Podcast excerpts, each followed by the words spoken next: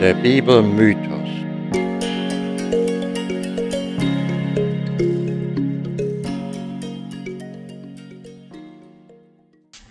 Willkommen, liebe Hörerinnen und Hörer, zu diesem Podcast Der Bibelmythos. Die, äh, den Mose-Zyklus hatten wir abgeschlossen. Der Mose-Zyklus drehte sich hauptsächlich um die Befreiung des israelitischen Volkes aus der Sklaverei in Ägypten. Das haben wir dann zum Anlass genommen, ein größeres Thema zu besprechen, nämlich das Thema der Freiheit. In mehreren Folgen hatten wir anfangs über die Freiheit in der, Alt, äh, in der mittelalterlichen Kirche gesprochen und äh, wir haben uns insbesondere der Geschichte der Päpste gewidmet. Nun, die Päpste verstanden die Freiheit etwas anders. Für sie war wichtig der Gehorsam, und zwar der Gehorsam alle, die unter ihnen standen. Und das war im Grunde genommen die ganze Welt. Sie begriffen sich ja als Weltherrscher. Sie selbst aber nahmen sich die Freiheit heraus, um in vollen Zügen das Leben in Luxus zu genießen, und so mancher von ihnen gerierte zum Verbrecher und scheute auch nicht vor Morden zurück. Das können wir uns heute kaum noch vorstellen. Von der Kirche wandte sich unser Blick zu den Glaubenskämpfen in der frühen Neuzeit Europas und der Reformation. Die kämpfen über die Freiheit, den nach ihrer Meinung rechten Glauben ausüben zu können. Und dann kamen wir auf den Ukraine-Konflikt zu sprechen. Aber bevor wir jetzt weitermachen, noch kurz zu mir. Ich bin Peter, Betriebswirt und Soziologe und habe 40 Jahre lang an einem Missionshospital als Verwaltungsleiter in Botswana gearbeitet. In den letzten Jahren hatte ich mich vorwiegend mit dem Studium der Bibel, aber auch dem Studium der Kirchen- und Staatsgeschichte vom antiken, von der Antike bis zur Neuzeit gewidmet.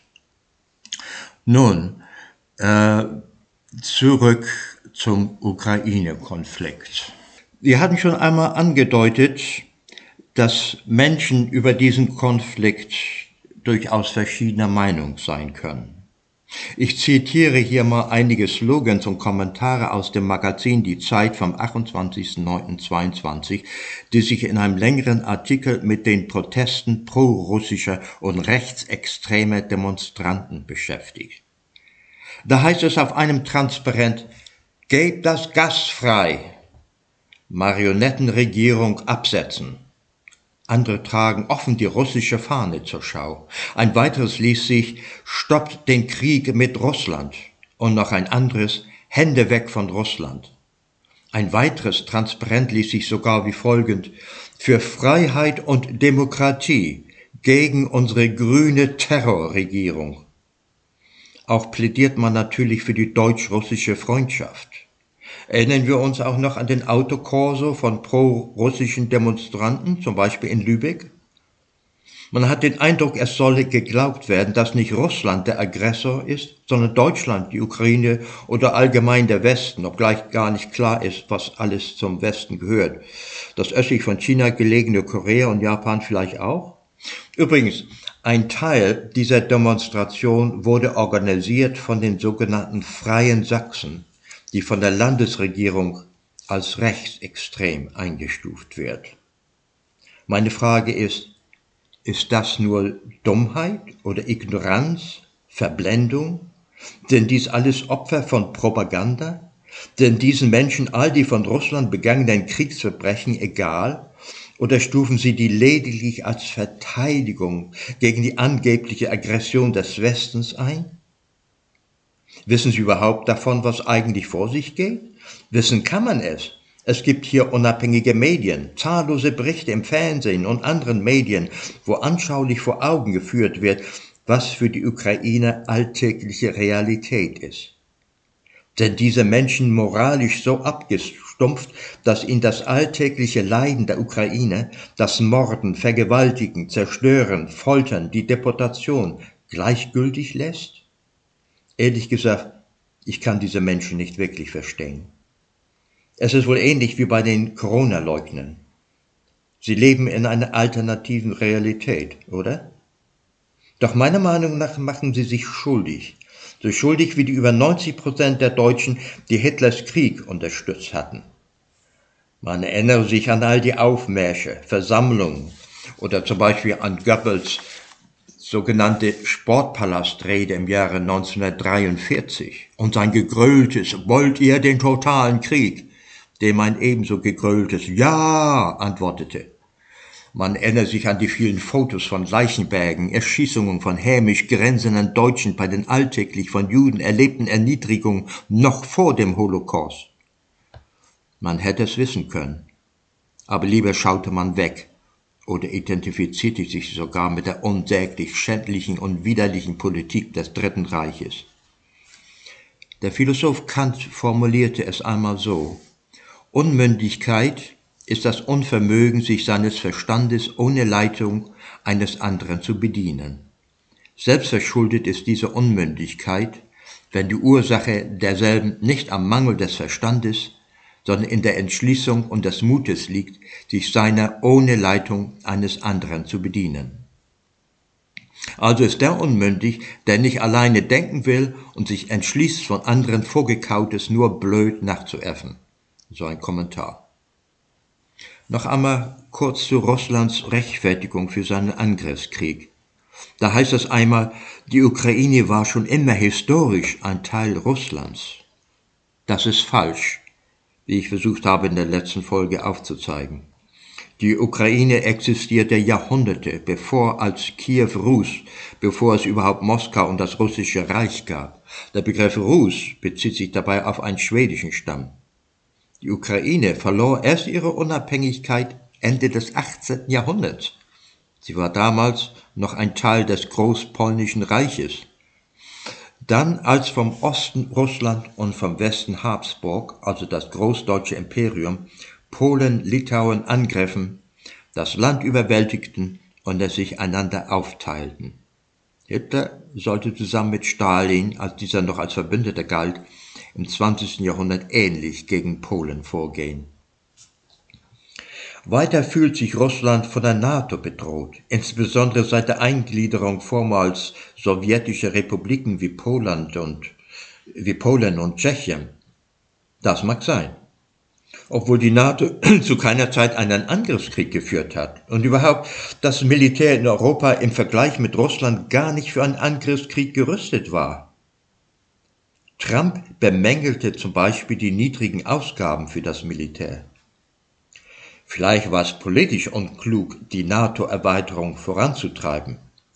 Aber wie hätte man den östlichen Ländern, die sich von Russland bedroht fühlten, die Aufnahme verweigern sollen? Niemals auch gab es irgendeine schriftliche Zusage seitens des Westens, auf diese Erweiterung zu verzichten. Last not least, die Ukraine errang wieder ihre Unabhängigkeit im Jahre 1990, als sich über 90 Prozent der Menschen in einem fairen und freien Referendum dafür aussprachen. Und sollte man diese freie Meinungsäußerung der Ukraine ignorieren? Im Jahre 1994 gab die Ukraine Russland sogar ihre Atomwaffen zurück und erhielt die Zusicherung, dass Russland die Souveränität der Ukraine respektieren würde. Nun, so viel zu Russlands Zusagen. Russland hatte ja noch kurz vor seinem Einfall in die Ukraine gesagt, dass es nicht daran denke, in die Ukraine einzumarschieren. Kürzlich erhob Russland Anklage beim UN-Sicherheitsrat, dass die Ukraine an einer sogenannten schmutzigen Bombe arbeite und suchte dies mit einem Foto zu belegen. Doch Tage später wurde dies als Fälschung entlarvt. Das Foto zeigt einen Rauchmelder. Slowenische Behörden hatten dieses Foto im Jahre 2010 im Zusammenhang mit Präsentation für ein Fachpublikum benutzt. Mit nuklearem Material hatte das nichts zu tun. Entlarvend sind auch die Stellungnahmen der südafrikanischen Politik.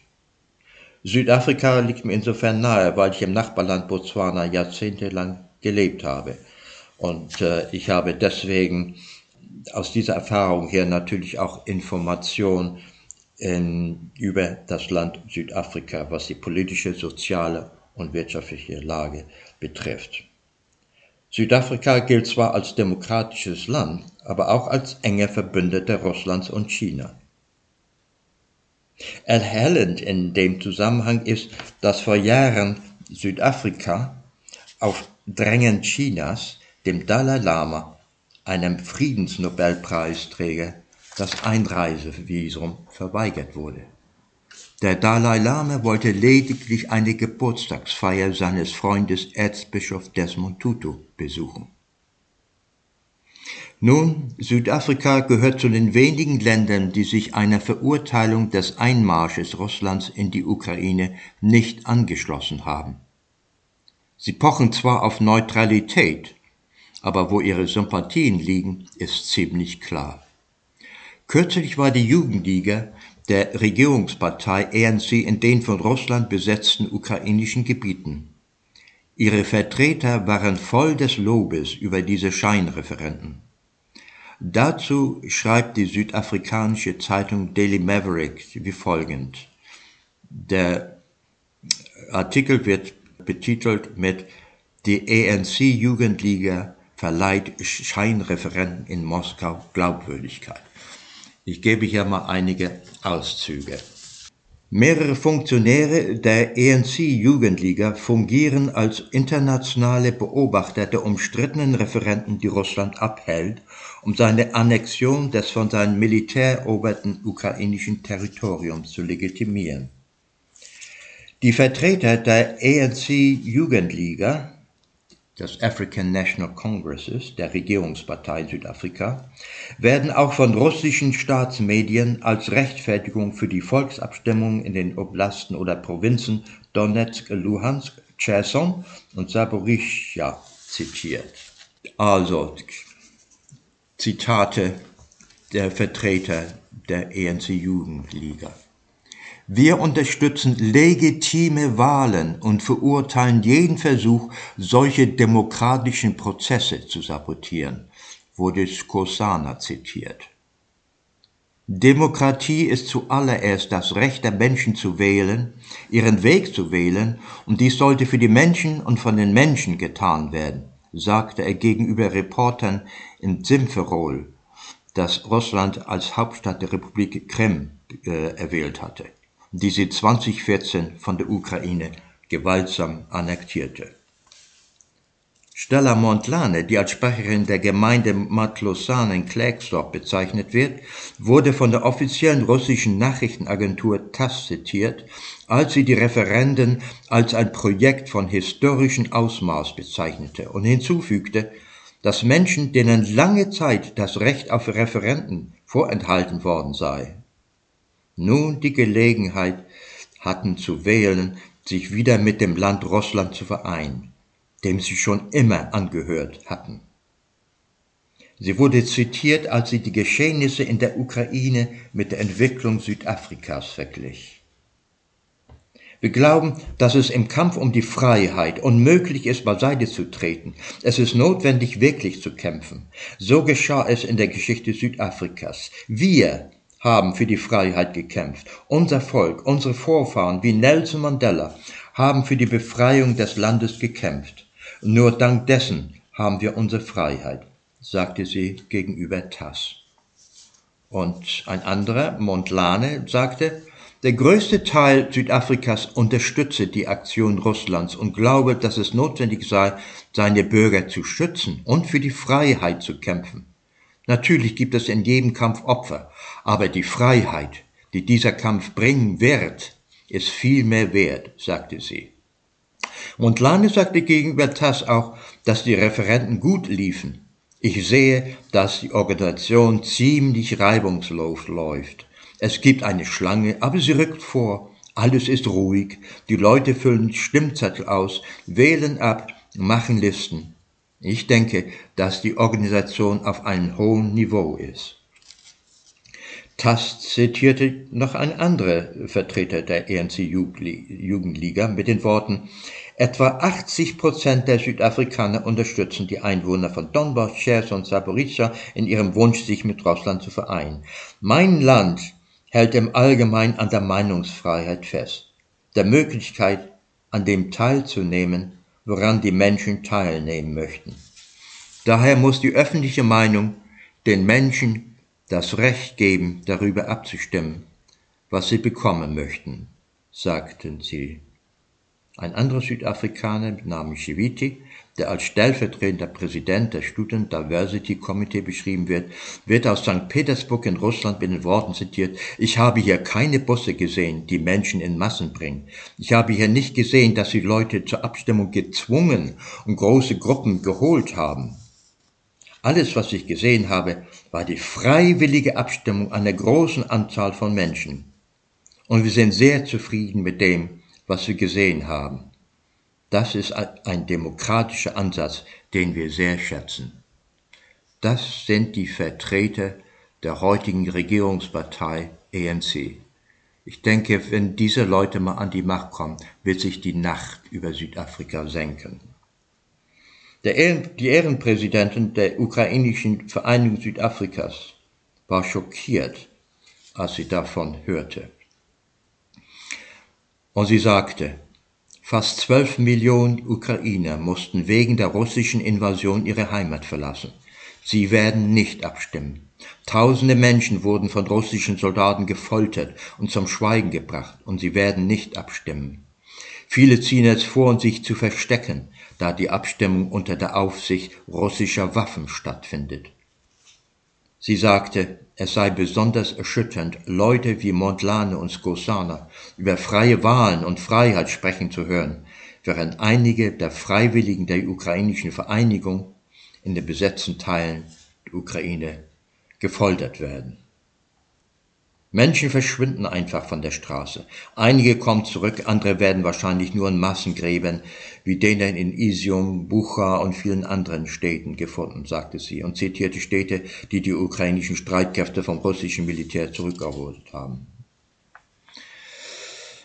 Das ist ernüchternd, nicht wahr? So sind, hören sich die Stellungsnahmen in Südafrika an. Weiter schreibt diese Zeitung äh, Daily Maverick aus Südafrika wie folgend über die Ministerin Pandor für internationale Beziehungen, die auf der kürzlichen UN-Generalversammlung den Standpunkt Südafrikas wie folgend vertrat. Die Ministerin für internationale Beziehungen und Zusammenarbeit Naledi Pandor vertrat Präsident Cyril Ramaphosa bei der 77. UN-Generalversammlung in der vergangenen Woche und verursachte, was in der Diplomatie einem Wutanfall gleichkommt. Ihrer Meinung nach ist der Krieg in der Ukraine trotz der Beteiligung einer kriegsführenden Atommacht und des Fluss von Zehntausenden von Menschenleben in sieben Monaten nicht so dringend wie eine Wäscheliste linker Ursachen. Auf der Liste des ENC standen Kuba, Palästina und die umstrittene Region Westsahara. Sie forderte, dass die Weltgemeinschaft alle Konflikte auf der ganzen Welt mit gleicher Empörung behandeln sollte, unabhängig von der Hautfarbe oder dem Glauben der betroffenen Menschen. Südafrika fordert ein Ende des Embargos gegen Kuba, sagte sie, das weiterhin das Recht seines Volkes auf Entwicklung behindert. In gleicher Weise fordern wir ein Ende der einseitigen Zwangsmaßnahmen gegen Simbabwe, die die Probleme der Menschen in Simbabwe verschlimmert haben und sich nachteilig auf die gesamte südafrikanische Region auswirken. Kommentar der Zeitung Das Menschenrechts- und Demokratiedefizit dieser scheinbar vorbildlichen Staaten wurde überhaupt nicht erwähnt. Es ist erhellend, dass in Südafrika wie auch im übrigen Afrika die große Mehrheit der schwarzen Bevölkerung an der Seite Putins steht, während die weiße Minderheit die ukrainische Position vertritt. So mancher von ihnen sieht die gegenwärtige Politik des ENC als ein Verrat am Erbe Nelson Mandelas, der ja Politik und Moral nicht voneinander trennen wollte. Es gibt auch einige, die Südafrika bereits als einen Failed State sehen, auf den gleichen Weg ins Chaos und Unterdrückung wie Zimbabwe. Übrigens, einer der Führer der drittgrößten Partei, der Populist Malema, vormals in der ANC, aber rausgeschmissen, ist ein großer Verehrer von Mugabe, dem früheren Präsidenten Zimbabwes, und er scheint auf dem Vormarsch zu sein. Es ist sogar wahrscheinlich, dass er früher oder später an die Macht kommt. Aber schauen wir uns doch einmal die jetzige Situation in Südafrika an. Südafrika verzeichnet in den letzten Statistiken, die ich einsehen konnte, über 21.000 Morde im Jahr und rund 150.000 Vergewaltigungen jährlich. Wohlgemerkt nur solche, die gemeldet wurden. Die Dunkelziffer soll sehr hoch sein. Eine Schätzung geht davon aus, dass alle 30 Sekunden in Südafrika eine Frau vergewaltigt wird. Das würde über eine Million Vergewaltigungen im Jahr sein. Nur einmal im Vergleich Deutschland.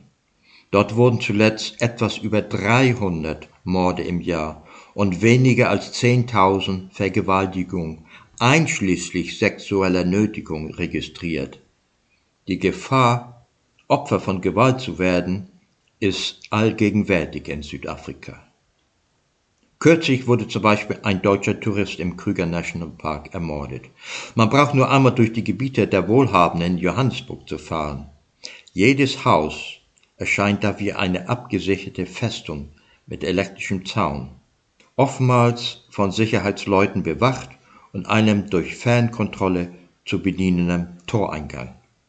Wie kann man sich da noch frei fühlen? Ich habe Bekannte in Johannesburg, in dessen Haus bereits dreimal eingebrochen worden war. Einmal wurde die Familie selbst bedroht. Die Townships der Schwarzen werden von Banden terrorisiert. Drogenmissbrauch, gelegentliche Schießereien gehören praktisch zum Alltag. Man sehe sich einmal den Film Tsotsi an, der die raue Wirklichkeit in diesem Teil Südafrikas von Brutalität und Verrohung darstellt. Der Film Cry Freedom auf der anderen Seite zeichnet ein ähnliches Bild, nur spielt er sich während der Apartheidzeit der 1980er Jahre ab und beleuchtet die Repressionspolitik des damaligen Apartheidsregimes. Was die Kriminalitätsrate in Südafrika betrifft, möchte ich noch ganz kurz auf ein Buch von Steven Pinker über Gewalt, ein dickes Buch von über 1000 Seiten. Darauf möchte ich hinweisen. Da ist zum Beispiel eine Grafik aus dem Jahre 2004. Dort werden die Länder der Erde je nach Mordquote in bestimmten Farben eingezeichnet. Da erscheinen Südafrika, Angola und noch anderes afrikanische Land, Kolumbien, als tief schwarz. Tiefschwarze Gebiete sind, wo die Mordrate zwischen 30 und 70 per 100.000 Einwohner ist. Deutschland und die anderen westeuropäischen Länder auf der anderen Seite sind hell eingezeichnet, wo die jährliche Mordquote zwischen 0 und 3 per 100.000 Einwohner liegt. Russland liegt an der Grenze zwischen schwarz und dunkelschwarz. Und Steve Pinker, der schreibt dazu Folgendes. Die gewalttätigsten Regionen in der Welt von heute sind Russland, das mittlere und südliche Afrika sowie Teile von Lateinamerika. Viele von ihnen haben eine korrupte Polizei und ein korruptes Justizsystem, die von Verbrechern und Opfern gleichermaßen Bestechungsgelder erpressen und Schutz nur selten und nur demjenigen gewähren, die am meisten bietet. Manche wie Jamaika, Mexiko und Kolumbien sind von drogenfinanzierten Milizen heimgesucht, die sich dem Zugriff der Justiz entziehen. Während der letzten 40 Jahre schnellten mit dem zunehmenden Drogenhandel ihre Mordquoten in die Höhe. Andere wie Russland und Südafrika dürften im Gefolge des plötzlichen Zusammenbruchs ihrer früheren Regierungen einen Entzivilisationsprozess durchgemacht haben. Das ist der Evolutionspsychologe, ein angesehener Mann namens Steven Pinker. Der also führt die hohe Kriminalitätsrate in Südafrika äh, auf den Zusammenbruch des Apartheid Regimes und in Russland auf den Zusammenbruch der Sowjetunion. Beide geschahen ja Anfang der 1990er Jahre. Darauf wird er, führt er das zurück. Ich will das nicht weiter kommentieren, aber der Aspekt von Gewalt als solches wird uns in späteren Folgen noch einmal beschäftigen. Wenn man nun diese Vergleiche zieht, nämlich zum Beispiel zwischen Deutschland und Südafrika, darf man dann den Schluss ziehen, dass Deutschland die bessere Gesellschaft darstellt und da eine Gesellschaft sich aus Menschen zusammensetzt, in Deutschland bessere Menschen leben als in Südafrika, trotz der deutschen Vergangenheit von Holocaust und Kolonialismus? Das möchte ich weiter nicht kommentieren. Ich lasse es einmal, einmal so stehen, aber ich glaube, der Vergleich hängt. Man kann hier nicht Äpfel mit Birnen vergleichen. Ein Argument nun, das von Seiten der südafrikanischen Regierung immer wieder vorgebracht wird, um ihren angeblichen Neutralitätsstandpunkt zu wahren, der in wirklich kein neutraler ist, Russland hätte die ANC seinerzeit praktisch mit Waffen und Ausbildung unterstützt. Das mag wohl so sein, deshalb ist Russland noch lange kein Rechtsstaat dem die Menschenrechte am Herzen liegen. Im Gegenteil, auch damals schon war die Sowjetunion ein Unrechtsstaat, der die Menschen unterdrückte. All die in der UN-Charta erwähnten Menschenrechte wurden der eigenen Bevölkerung versagt. Dieser Staat hatte die ANC nicht aus humanitären Gründen unterstützt, sondern weil er den damaligen Apartheidstaat als Teil des Westens sah, der bekämpft werden musste, denn zu der damaligen Zeit herrschte kalter Krieg. Der Apartheidstaat fiel erst, als die westlichen Länder weitgreifende Sanktionen gegen Südafrika verhängten und auch die Kirche sich dagegen wandte. Ich kann mich noch gut an das sogenannte Kairos-Dokument erinnern. Allerdings manche Länder, insbesondere Margaret Thatchers England, hatten Südafrika lange Zeit nicht ächten wollen. Was den Kalten Krieg betrifft, braucht man nur mal zu erwähnen, dass zu der damaligen Zeit die USA die Warlords in Afghanistan unterdrückten, nach der Invasion Russlands in Afghanistan. Die Invasion fand in den frühen 80er Jahren des 20. Jahrhunderts statt. Also tit for tat. Viele afrikanische Länder und Südafrika dabei eingeschlossen sind auf Putins Seite, weil sie selbst in ihrem nur sehr rudimentären Verständnis den Westen auch heute noch mit Kolonialismus und Sklaverei gleichsetzen und dabei völlig die jetzige Situation verkennen. Der Westen hat sich in der Tat der grauenvollsten Verbrechen schuldig gemacht. Aber kann man dafür die heutige Generation in Geiselhaft nehmen? Sollen die Sünden der Vorväter auf uns heutige heimgesucht werden?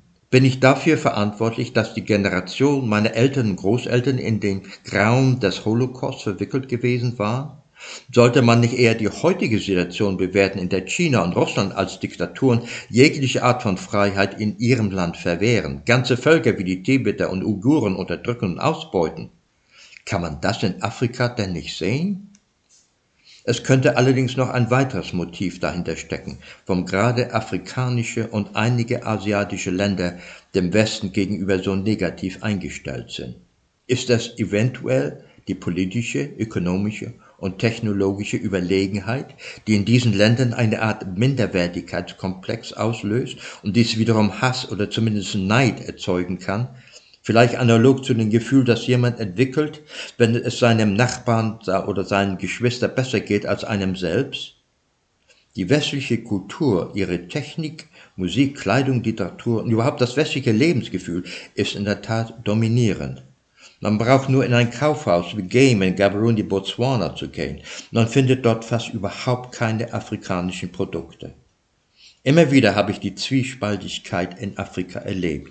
Einerseits wollen auch die Afrikaner am Konsum partizipieren, decken sich mit westlichen Produkten von der Waschmaschine und Tee und äh, Fernseher bis zum Auto ein. Andererseits lehnen sie auch die westliche Kultur ab, als ob man das eine ohne das andere haben könnte. Viele mögen die Weißen nicht, besonders die natürlich im eigenen Lande. Andererseits sympathisieren sie mit den weißen Russen und sehen gerne die Europäer und Amerikaner als Touristen, denn sie wollen ihr Geld. Wenn man sich einmal die Migrantenströme ansieht, wohin zieht es afrikanische Flüchtlinge, die dem Elend ihres Landes entkommen wollen? Doch nicht nach Russland oder China oder ein anderes autokratisch-diktatorisch regiertes Land. Es gab eine kürzliche Befragung in Südafrika, wohin die Afrikaner gehen würden, falls sie das Land verlassen müssten. Da votierten fast 60 Prozent, dass sie in den Westen gehen würden. Circa 60 Prozent würden sich für ein anderes afrikanisches Land entscheiden und nur circa drei bis vier Prozent nach Russland oder China. Was sagt das über die Zwiespältigkeit der Afrikaner? Ich bin versucht, die gegenwärtigen politischen Überzeugungen der meisten Afrikaner als Ausdruck mangelnder gesellschaftlicher Reife zu bezeichnen, tendiere aber genauso dazu, den gegenwärtigen Hang zum Rechtspopulismus in den demokratischen westlichen Staaten als Zeugnis politischer Unmündigkeit zu sehen. Noch einmal, Russlands Krieg gegen die Ukraine kann weder aus historischen noch sicherheitspolitischen Gründen gerechtfertigt werden. Faktisch ist ein klarer Bruch des Völkerrechts. Ein Staat hat einen anderen souveränen Staat überfallen, begeht die schlimmsten Kriegsverbrechen, Mord, Vergewaltigung, Folter und richtet weitreichende Zerstörung an. Für mich gehören Putin und Konsorten nun zu den schlimmsten Verbrechern der menschlichen Geschichte. Putin schiebt historische und politische Gründe nur als Vorwand für seine Imperiumsgelüste vor. Dieser Krieg ist moralisch durch nichts zu rechtfertigen, ob man nur säkulare oder religiöse Gründe anführt. Im Neuen Testament soll Jesus so gesagt haben. Selig sind die Barmherzigen, denn sie werden Barmherzigkeit erlangen. Selig sind die Friedfertigen, denn sie werden Gottes Kinder heißen. Ihr habt gehört, dass gesagt ist, du sollst deinen Nächsten lieben und deinen Feind hassen. Ich aber sage euch, liebt eure Feinde und bittet für die, die euch verfolgen. Du sollst deinen Nächsten lieben wie dich selbst. Liebt eure Feinde, tut wohl denen, die euch hassen, und wie ihr wollt, dass euch die Leute tun sollen, so tut ihnen auch. Ein neues Gebot gebe ich euch, dass ihr euch untereinander liebt, wie ich euch geliebt habe, damit auch ihr einander lieb habt. Den Frieden lasse ich euch, meinen Frieden gebe ich euch, nicht gebe ich euch, wie die Welt gibt. Euer Herz erschrecke nicht und fürchte sich nicht. Geht hier nicht klar daraus hervor, dass dieser Krieg hundertprozentig antichristlich ist? Da mag der russisch-orthodoxe Patriarch Kirill, ein großer Freund Putins, noch so viel von einem heiligen Krieg labern.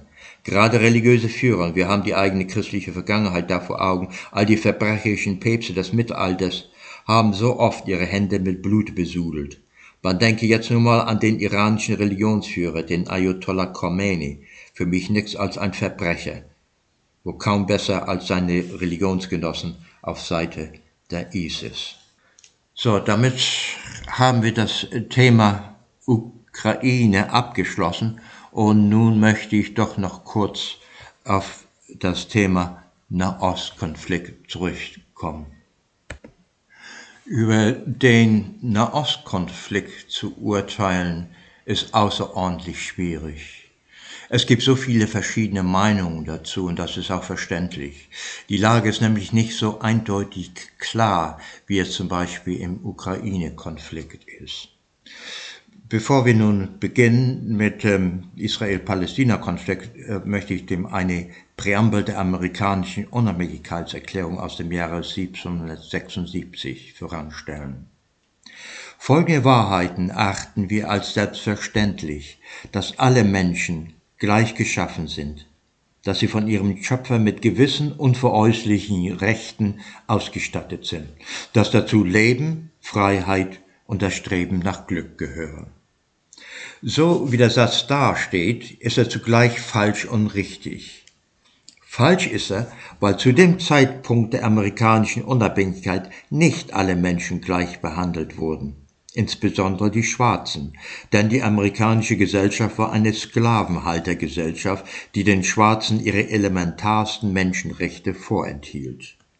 Erst im Bürgerkrieg der 1860er Jahre wurde die Sklaverei abgeschafft. Übrigens, auch einige der Autoren dieser Präambel waren selbst Sklavenhalter, so zum Beispiel George Washington, der allerdings testamentarisch verfügte, dass seine eigenen Sklaven nach seinem Tod die Freiheit erlangen sollten.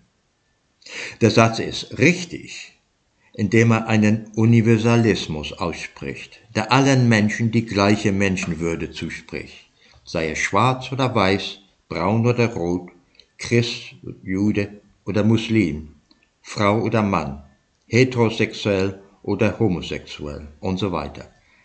Damit wird jegliche Unterdrückungstendenz, wie zum, die zum Beispiel in einem Apartheidstaat wie Südafrika, wo Weiße sich einer höheren Menschengattung als die Schwarzen zugehörig glaubten, die Rechtfertigung genommen. Kein Mensch darf als ein Mittel zum Zweck missbraucht werden, sondern frei nach Kant, der Mensch ist ein Zweck in sich selbst. Damit wären wir also wieder beim Thema. Ist Israel ein Apartheidstaat? Was würde aus der Forderung nach Gleichbehandlung aller Menschen, nach der Forderung der Zugestehung der Menschenwürde, sei er Jude oder Palästinenser, in diesem Konflikt folgen?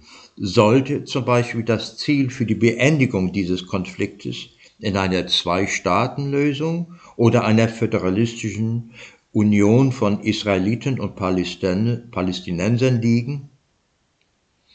Aber zunächst zur Geschichte Israels.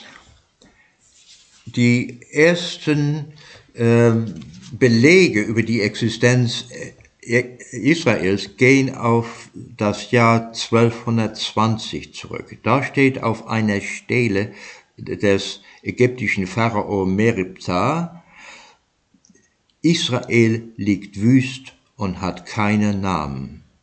Um das Jahr 1000 tauchten die ersten Könige auf, Saul, David und Salomon. Danach erfolgte die Teilung in ein Nordreich und in ein Südreich namens Judäa. Das Nordreich ging 722 unter, es wurde von den Assyrern zerstört. Das Südreich 587, 86. Da wurde Jerusalem zerstört und die Obersten wurden in zwei Wellen nach Babylon deportiert. Die Rückführung der Obersten oder zumindest deren Nachkommen geschah um das Jahr 538 vor Christus. Um das Jahr 37 vor Christus bestieg Herod der Große als Vasallenkönig der Römer den Thron. In den Jahren 66, 74 und 132 bis 135 nach Christus erhoben sich die Juden gegen die Römer. Doch die Juden unterlagen, Jerusalem wurde zerstört und die Juden wurden in alle Herrenländer zerstreut. Man nannte es die Diaspora. Judäa wurde umbenannt in Palästina nach den Philistern, die sich erst um 1150 vor Christus in Gaza angesiedelt hatten. Man glaubt, es waren die Überreste der sogenannten Seevölker und waren wahrscheinlich endogermanischen Ursprungs. Man merke, die Palästinenser waren ursprünglich gar keine Araber paar hundert Jahre später, im siebten Jahrhundert, eroberten die islamisierten Araber den vorderen, vorderen Orient, einschließlich Ägypten, Jerusalem, unter islamischer Herrschaft. Im Jahre 1095 nach Christus ruft Papst Urban II. zum Kreuzzug gegen die Türken auf. Ziel ist die Rückeroberung des Heiligen Landes. Von 1299, die Kreuzzüge übrigens, äh, von denen es vier gab, die hatten zwar vorübergehend Erfolg, aber letzten Endes mussten die Christen wieder das heilige Land verlassen. Von 1299 bis 1922 gab es das sogenannte Osmanische Reich. Das, das Nachfolgereich war, war die Tür Türkei. Es umfasste Vorderasien, Nordafrika, Ägypten, Mesopotamien, Kleinasien und zeitweise Teile des östlichen Europa. Nach dem Ende des Ersten Weltkrieges erhielt Großbritannien das Völkerbundmandat für Palästina. In der sogenannten Balfour-Deklaration von 1917 wurde den Juden eine nationale Heimstätte in Palästina versprochen, aber das war im Widerspruch zu den den Arabern gegebenen Versprechen, dass die ihren eigenen Staat erhalten sollten. Mit den arabisch-türkischen Herrschern hatten die Juden zumeist in friedlicher Koexistenz gelebt. Sie hatten allerdings unter hohem Steuerdruck zu leiden und wurden als Menschen zweiter Klasse behandelt. Im Mittelalter war die Zahl der Juden im Heiligen Land, also das Land war niemals ganz ohne Juden gewesen, das muss man sich nochmal vergewissern. Jedenfalls die Bevölkerung war geschrumpft. Sie stieg erst wieder im 19. Jahrhundert an. In Jerusalem stellten die Juden sogar die Bevölkerungsmehrheit dar. Im Jahre 1890 waren von den 43.000 Einwohnern Jerusalems 23.000 Juden und nur 8.000 Muslime und der Rest Christen. Zu Anfang waren die osmanischen Herrscher noch recht judenfreundlich, sahen den Juden doch willkommene Helfer für die notwendige Modernisierung des Landes. Das Land war verödet, kaum kultiviert, von Infrastruktur keine Spur. Außerdem setzten zu der Zeit schon wieder Judenpogrome, diesmal in Russland ein. Gegen den Hintergrund osmanisch-russischer Feindschaft verhängten die Osmanen später ein Einwanderungsverbot und, untersagten den Landerwerb. Doch stoppen konnte sie den nicht. Das späte 19. Jahrhundert war auch die Geburtsstunde des Zionismus, denn Ziel es war, neuen Lebensraum für die Juden im Heiligen Land zu schaffen. Nun, was taten die Juden? Sie kauften sich Land von den Arabern und entwickelten es dann. Mit der Zeit kam es immer zu immer größeren Konflikten zwischen Juden und Arabern. Die europäischen Juden waren den Arabern ein Dorn im Auge. So kauften die Juden das Land auf, Stück für Stück. Und die Besitznahme war ganz legal abgesichert keine Folge von Eroberung. Vor Ende des Ersten Weltkrieges lebten bereits wieder um die 100.000 Juden im Land. Doch die Briten blieben Besitzer des Landes. Ab 1929, insbesondere um dem Judenhasser Hitler zu entkommen, nahm die Einwanderung der Juden enorm zu, was nun seinerzeit den Hass der Araber anstachelte, die mehrere Massaker an der jüdischen Bevölkerung verübten. Außerdem suchten die Araber das Bündnis mit Hitler im Glauben, dadurch ihre Unabhängigkeit erringen zu können, und das dürfte die Feindschaft zwischen Juden und Arabern nur noch verstärkt haben. Es folgten Aufstände der Araber sowohl gegen jüdische Siedler als auch gegen die britische Besatzungsmacht. Ab 1944 lehnten sich die Juden unter Menachem Beginn gegen die Briten auf und die gaben schließlich 1947 ihr Mandat an die UNO zurück. Die verfügten dann über die Teilung des Heiligen Landes zwischen den Juden und den Palästinensern. Sehr zum Ärger der Araber. Während die Juden den Teilungsplan größtenteils akzeptierten, verwarf die Arabische Liga ihn. Und das war der Beginn des Bürgerkrieges zwischen Juden und Palästinensern. Araber griffen verbreitet jüdische Einrichtungen an, was zu Gegenreaktionen der jüdischen Organisation führte. Und beide Seiten verbreiteten Terror unter der Zivilbevölkerung. Infolge Vertreibung bzw. Flucht der meisten Palästinenser.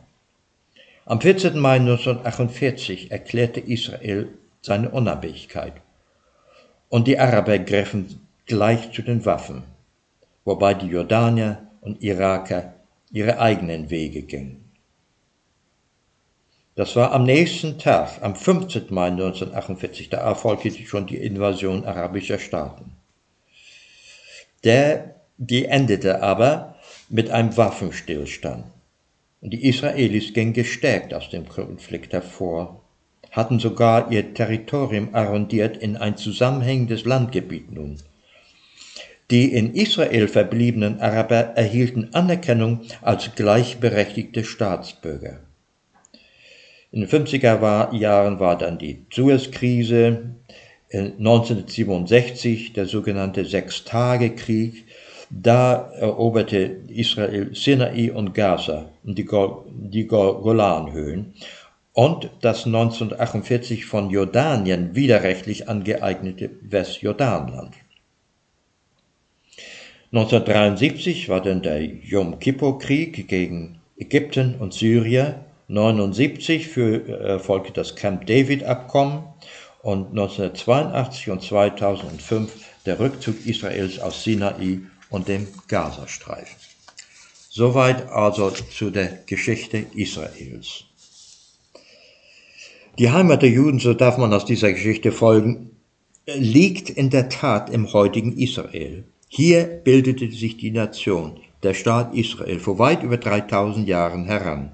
Dieser Anspruch auf ein Heimatland hat also durchaus historische Wurzeln. Doch die orthodoxen Juden begründen ihren Anspruch auf dieses Territorium biblisch. Und da liegt das wahre Problem. Wie liest es sich denn nun in der Bibel? Ich zitiere äh, aus dem Alten Testament, aus Mose. Gott spricht zu Abraham, ich will dir und deinem Geschlecht nach dir das Land geben, darin du ein Fremdling bist, das ganze Land Kanaan zu ewigem Besitz, und ich will ihr Gott sein. Der Herr redete mit Mose, diesen sollst du das Land austeilen zum Erbe nach der Zahl der Namen, doch soll man das Land durch Los austeilen. Der Herr redete wieder mit Mose. Wenn ihr über den Jordan gegangen seid, in das Land Kanaan, so sollt ihr alle Bewohner vertreiben vor euch her und alle ihre Götzenbilder und alle ihre gegossenen Bilder zerstören und alle ihre Opferhöhlen vertilgen und sollt das Land einnehmen und darin wohnen. Denn euch habe ich das Land gegeben, dass ihr es in Besitz nehmt. Wenn ihr aber die Bewohner des Landes nicht vor euch hertreibt, so werden euch die, die ihr übrig lasst, zu Dornen in euren Augen werden. Nach dem Tod des Moses sprach der Herr zu Joshua, Mach dich nun auf und zieh über den Jordan, du und dies ganze Volk in das Land, das ich ihnen, den Israeliten, gegeben habe. Dann im Buch Joshua folgen all die Eroberungen, die Joshua angeblich gemacht hat, in Jericho, Ai und anderen kanitischen Städten. Und jedes Mal heißt es dann lapidar, und sie vollstreckten den Bann an allem, was in der Stadt war. Mit der Schärfe des Schwertes, an Mann und Weib, jung und alt, Rindern, Schafen und Eseln, aber die Stadt verbrannten sie mit Feuern. Klingt das nicht wie Völkermord? Aber hier sprechen wir aus einer ganz anderen Zeit heraus. Äh, eine Zeit, die von Grausamkeit und Brutalität durchzogen war. Also man darf das nicht aus unserer heutigen Perspektive sehen. Aber wenn man dieses nun auf eins zu eins auf heute übertragen will, wie die orthodoxen Juden, da kommt das Problem. In Joshua hören wir dann auch noch über die Verteilung des Landes. Und dort äh, steht dann auch, dass nicht nur der heutige Teil Israels, sondern auch das Westjordanland und sogar Teile Jordaniens biblisch-israelisches Land sein sollten. Können wir nun den biblisch fundierten Anspruch der orthodoxen Juden auf Israel, insbesondere auf das west besetzte Westjordanland, akzeptieren? Müsste man dazu nicht auch den Glauben dieser Juden akzeptieren? Mit anderen Worten, Solange wir diese orthodoxen Juden auf diesem Anspruch verharren, wird es keine Lösung in der Palästinenserfrage geben.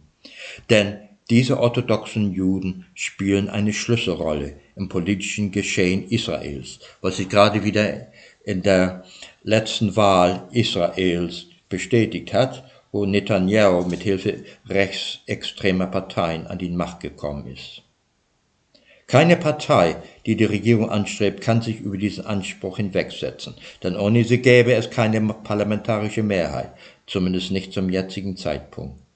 Natürlich kann man einwenden, dass in der Bibel ja gar kein historisches Geschehen geschildert wird. Aber diesen Einwand werden Fundamentalisten aller Couleur nicht akzeptieren. Für sie ist die Bibel nun mal das irrtumslose Wort Gottes. Einem wirklichen Frieden in Israel steht also vor allem der fundamentalistische Glaube entgegen. Nach völkerrechtlichem Verständnis allerdings hält Israel das Jordanland wie auch Ostjerusalem widerrechtlich besetzt. Andererseits folgte diese Besetzung erst durch den einseitig von Arabern begonnenen Kriegen gegen Israel. Hat Israel daher nicht eine gewisse Berechtigung, dieses Land sozusagen als Kriegspfand in Besitz zu nehmen? Die Araber stritten ja überhaupt und tun das heute noch, das Existenzrecht Israels ab. Israel befindet sich also in einem ständigen Überlebenskampf. Man nehme dann noch die Erfahrung des Holocaust hinzu, sowie die Erfahrung derjenigen Juden, die auf Schiffen sich in den Westen flüchten wollten, damals, viele aber abgewiesen und praktisch dem sicheren Tod ausgeliefert wurden. Dann kann man verstehen, dass die Juden den Besitz einer eigenen Heimat als Voraussetzung für ihre Sicherheit erachten. Nie mehr abhängig, nie mehr schutzlos, so sagten und sagen sie sich. Das ist verständlich, meine ich. Man denke auch an den weltweit verbreiteten Antisemitismus, der immer wieder Gefahr für Leib und Leben der Juden bedeutet.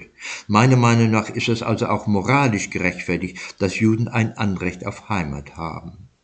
Nachfolgend eine kurze Geschichte des Antisemitismus. Der Antisemitismus ist nicht eine Erscheinung der neueren Zeit. Er ist Jahrtausende alt es ist zu vermuten, ich vermute es zumindest, dass ein Ursprung in der Bibel Selbstversuchung ist. Man lese einmal die folgenden zwei Bibeltexte. Einer in Mose 7, Verse 7 bis 8. Nicht hat euch der Herr angenommen und euch erwählt, weil ihr größer wäret als alle Völker, denn du bist das Kleinste unter allen Völkern, sondern weil er euch geliebt hat. Und in Esra 9, Verse 1 bis 2 steht, als das alles ausgerichtet war, traten die Oberen zu mir und sprachen, das Volk Israel und die Priester und Leviten haben sich nicht abgesondert von den Völkern des Landes mit ihren Gräueln, denn sie haben deren Töchter genommen für sich und für ihre Söhne, und das heilige Volk hat sich vermischt mit den Völkern des Landes. Die Schlüsselworte sind erwählt, kleinste, abgesondert und vermischt.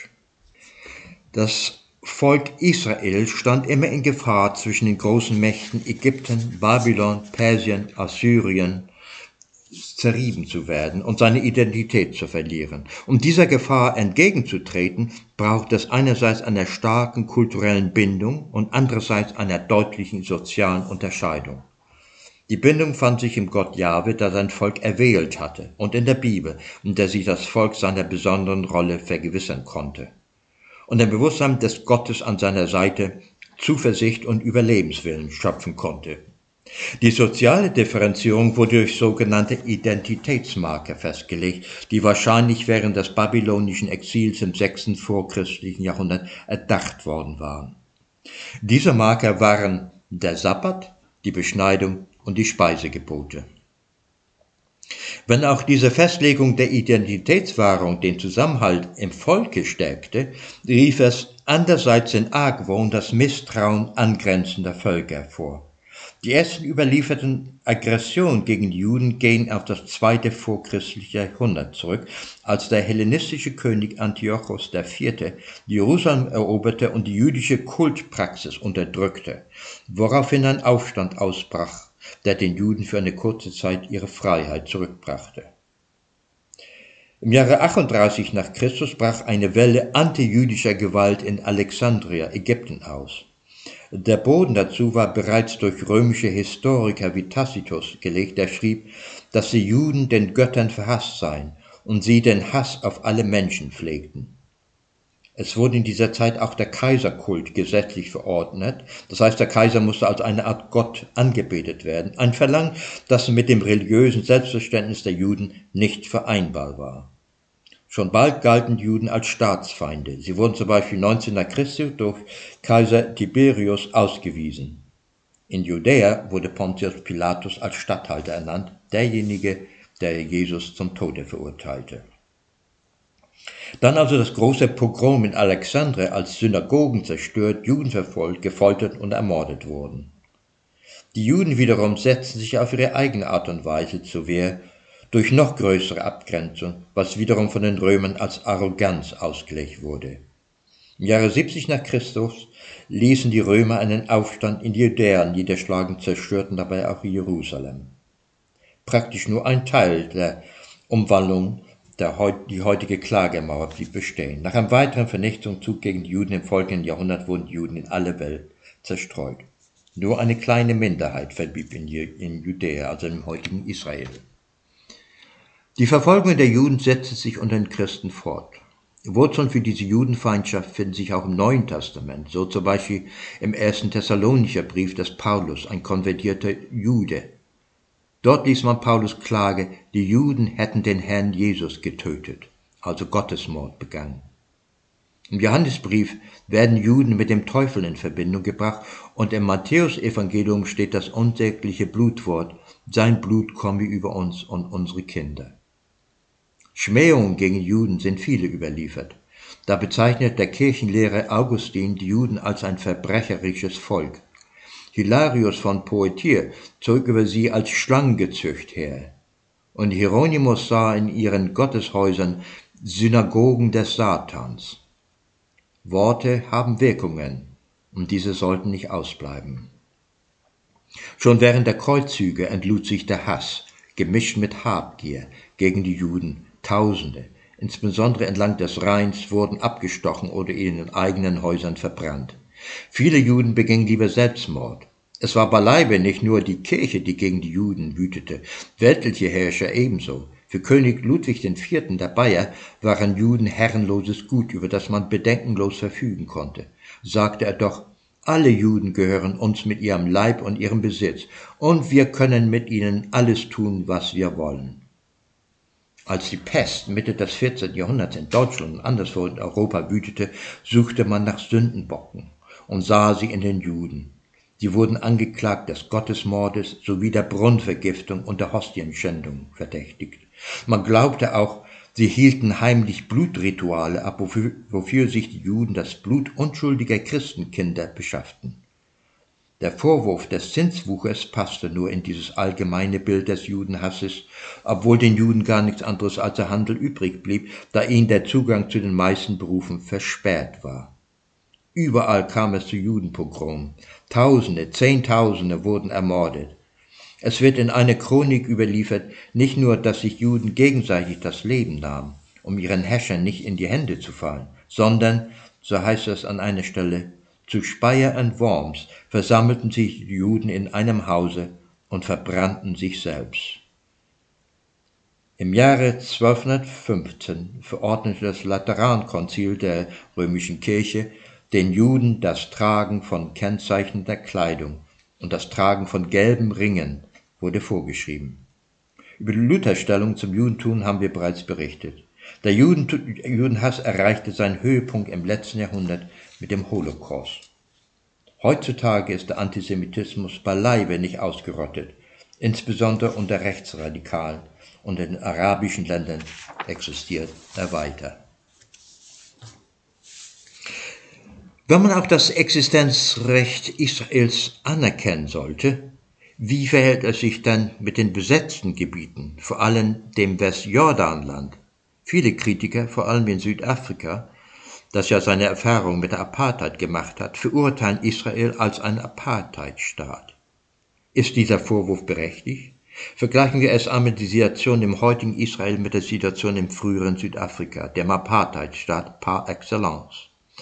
In Südafrika wurde Apartheid, Apartness heißt getrennt sein, seit 1948 gesetzlich verankert. Es wurde von der damaligen National Party eingeführt, um den Zustrom Schwarzer in weiße Städte zu stoppen. Es basiert auf einem rassistischen Grundgedanken der Überlegenheit der weißen Rasse über der schwarzen.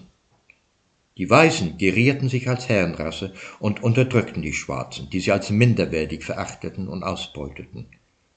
Eine Reihe von Apartheidsgesetze wurde verabschiedet, darunter Population Registration Act, Die Menschen mussten sich nach Rasse registrieren lassen, als ob sie, also ob sie weiß, schwarzfarbig, indisch oder asiatisch waren. Der Group Areas Act, jede Gruppe musste in ihrem dafür bestimmten Gebiet leben, die Schwarzen in sogenannten Homelands. Viele Schwarze wurden deportiert, manche ihrer Stadtsiedlungen wie Sophiatown bei Johannesburg wurden gewaltsam geräumt, was zum Verlust ihrer Häuser und des Eigentums für viele Schwarze bedeutete. Natürlich reservierten die Weißen sich das meiste und das beste Land, obwohl sie eine Minderheit im Lande darstellten. Der Natives Land Act von 1913 hatte der schwarzen Bevölkerung gerade mal ca. 7% des Landes zugewiesen. Der Mixed Marriages Act. Sexuelle Beziehungen zwischen den Rassen waren bei Strafe verboten. Pass Laws. Schwarze mussten immer ihren Pass bei sich tragen. Dazu gab es den Bantu Education Act, der praktisch die Ausbildung zu einer Sklavenrasse vorantrieb.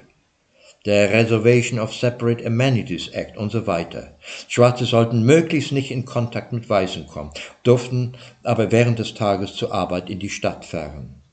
Ein Schwarzer durfte kein Vorgesetzter eines Weißen sein. Es gab getrennte Bänke in Parks und anderen öffentlichen Gebäuden, getrennte Abteilungen in den Zügen, getrennte Toiletten, getrennte Eingänge für Post- und Einkaufszentren und so weiter. Nun wird man wohl im Hinblick auf Israel sagen können, dass eine derartige Durchdringung von Apartheidsregeln hier nicht zutrifft. Man könnte allenfalls sagen, dass in den besetzten Gebieten Apartheid-ähnliche Zustände herrschen sowie die Trennung von israelischen Siedlern von Palästinensern, die Zersplitterung des Westjordanlandes in halbautonome Gebiete, in deren Mitte sich abgetrennte und bewachte israelische Siedlungen befinden. Im Grunde ist die sogenannte palästinensische Autonomiebehörde als Kontrollbehörde der Palästinenser eine Regierungsinstanz von Israels Gnaden. Die PLO hatte 1988 dieses Gebiet auch als ihren Staat ausgerufen, inzwischen von über 100 Staaten anerkannt, mit Ostjerusalem als Hauptstadt. Die volle Souveränität hat die PLO damit allerdings nicht erlangt. In Israel selbst besitzen die Palästinenser das volle Bürgerrecht, können wählen gehen und die gleichen Institutionen, Schulen und Universitäten besuchen wie die jüdischen Bewohner. Sehr oft Zumindest außerhalb Jerusalems wohnen Juden und Palästinenser nebeneinander, zuweilen als Nachbarn im gleichen Haus. Israelische Palästinenser haben den gleichen Zugang zu Arbeitsplätzen wie die jüdischen Israeliten. Das ist zumindest den Eindruck, den ich bekommen habe äh, während eines Aufenthalts in Israel.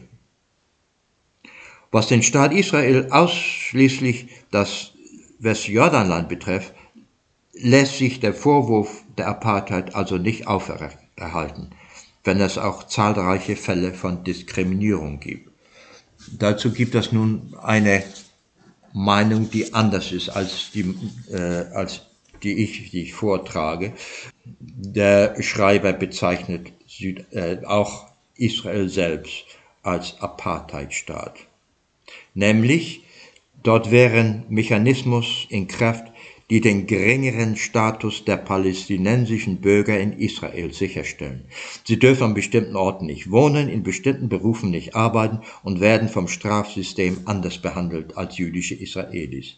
Dazu kommen Vorurteile, Rassismus und Einschränkungen im Bildungssystem. Es gibt Landenteignung arabischer Bürger.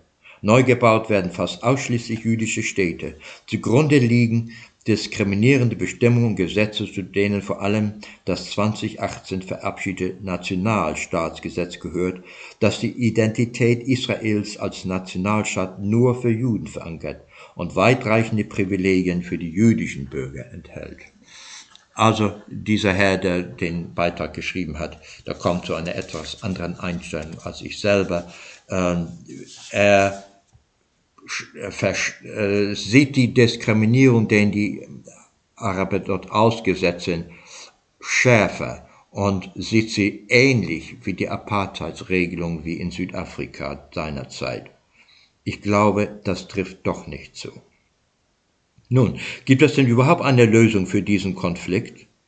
Ich fürchte, solange die Fanatiker auf beiden Seiten, bei denen Israeliten die orthodoxen Juden bei den Palästinensern Organisationen wie die Hamas, ihren Einfluss behalten, wird sich ein Weg vorwärts kaum finden lassen. Die Zwei-Staaten-Lösung war lange favorisiert worden. Heute findet sie kaum noch Fürsprecher. Die Idee eines föderalen Staates mit Juden und Palästinensern vereint in einem Staatenbund ist wohl Wunschdenken. Die Einbeziehung der Palästinenser von außerhalb des heutigen Israel, also derjenigen in Gaza und im Westjordanland, würde ja praktisch die Juden in ihrem eigenen Land zu einer Minderheit machen. Wenn man sich das Sicherheitsbedürfnis der Juden vergegenwärtigt, erscheint dieser Gedanke utopisch. Natürlich könnten gesetzliche Regelungen getroffen werden, die den Juden eine Art Sperrklausel einräumen würden, sodass keine für sie nachteiligen Entscheidungen über ihren Kopf getroffen werden könnten. Doch ob das die Juden zufriedenstellen wird? Allein der Gedanke, zu einer Minderheit im eigenen Land reduziert zu werden, wird für die meisten unerträglich sein. In Deutschland haben ja schon viele Bedenken in Bezug auf die hohe Einwanderungszahl, so dass manche befürchten, dass die deutsche Kultur verwässert würde. Die Situation in Israel wäre ja noch sehr viel extremer und auch noch mit der Vergangenheit von Verfolgung und Unterdrückung belastet. Aber wie man so schön sagt, die Hoffnung stirbt zuletzt. Vielleicht wird sich eines Tages ein Ausweg finden und die Bemühungen darum sollten auf jeden Fall weitergehen. Zum Schluss möchte ich noch einen Punkt zur weiteren Reflexion einbringen. Was eigentlich verursacht oder verursachte Konflikte wie die in der Ukraine, in Israel und zahlreichen weiteren Ländern auf dieser Erde in Vergangenheit und Zukunft? Zur Beantwortung dieser Frage möchte ich eine kurze Anregung geben. Ich habe drei mögliche Konfliktpotenziale ausgelotet. Das Streben nach Ressourcen, nach Geld, Vermögen und so weiter, Beispiel der Einfall spanischer Konquistadoren im Lateinamerika des 16. Jahrhunderts. Auf ihrer Suche nach dem mythischen Eldorado, auf der Suche nach Gold und Silber, überfielen sie die uralten Kulturen der Azteken und Inkas und vernichteten sie. Das Streben, zweitens das Streben nach Macht und Ruhm, Hitlers und Putins Allmachtfantasien, die Flächenkriege auslösten. Drittens die Bedrohung des eigenen Territoriums, was auch regelmäßig im Tierreich Konflikte auslöst.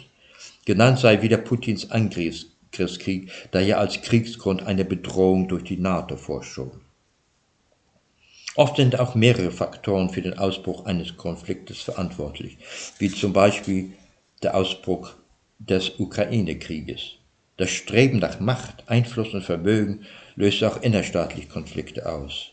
Je ungleicher das Vermögen in einem Land verteilt ist, umso unstabiler ist die Lage und umso leichter wird es für Populisten wie Trump, sich die Lage zunutze zu machen. Historisch gesehen wurde das Fundament für solche Konflikte erst mit der Sesshaftwerdung des Menschen nach der letzten Eiszeit vor etwa 12.000 Jahren gelegt. Zunächst im sogenannten fruchtbaren Halbmond, was die Levante, also Israel, Jordanien, Syrien, Türkei und Mesopotamien umfasst. Zum ersten Mal gab es einen Überfluss an Getreide, der verwahrt und verteidigt werden musste, da Jäger und Nomaden von außerhalb anlockte. An sich ist die Gesellschaft der Nomaden eher friedlich, denn wie bei den Buschleuten im südlichen Afrika gibt es keinerlei Vorräte, keine Schätze zu verteidigen. Jeder ist gleich. Nur wo Stämme zu nahe beieinander wohnen, wie zum Beispiel in Teilen Neuguineas, kam es immer wieder durch Einbrüche in das jeweilige andere Territorium zu Konflikten, darunter auch die Kopfjagden. Aber natürlich ist die Rückkehr in eine derartig primitive Gesellschaft nicht mehr möglich, jedenfalls nicht auf freiwilliger Basis. Wir müssen versuchen, im Ausgleich und Verständnis miteinander zu leben im Frieden und auf Gegenseitigkeit gebaut, basierend auf der Idee des Universalismus, nach dem alle Menschen gleich geschaffen sind und das gleiche Recht an Menschenwürde besitzen. Dies ist eine utopische Hoffnung, die wohl auch in tausend Jahren, falls die Menschheit sich nicht vorher vernichtet hat, noch nicht auf breiter Basis konkret Gestalt gefunden haben wird. Wenn Jesus davon redete, siehe, das Reich Gottes ist mitten unter euch, Drückt er da nicht diese Art Universalismus aus, die Hoffnung auf eine Existenz, die auf Mitmenschlichkeit und Liebe aufgebaut ist? Wir verabschieden uns bis auf 14 Tage von heute, wenn wir in der letzten Episode das Thema Freiheit nochmal aus einer anderen Perspektive beleuchten wollen. Also, bis auf 14 Tage. Tschüss.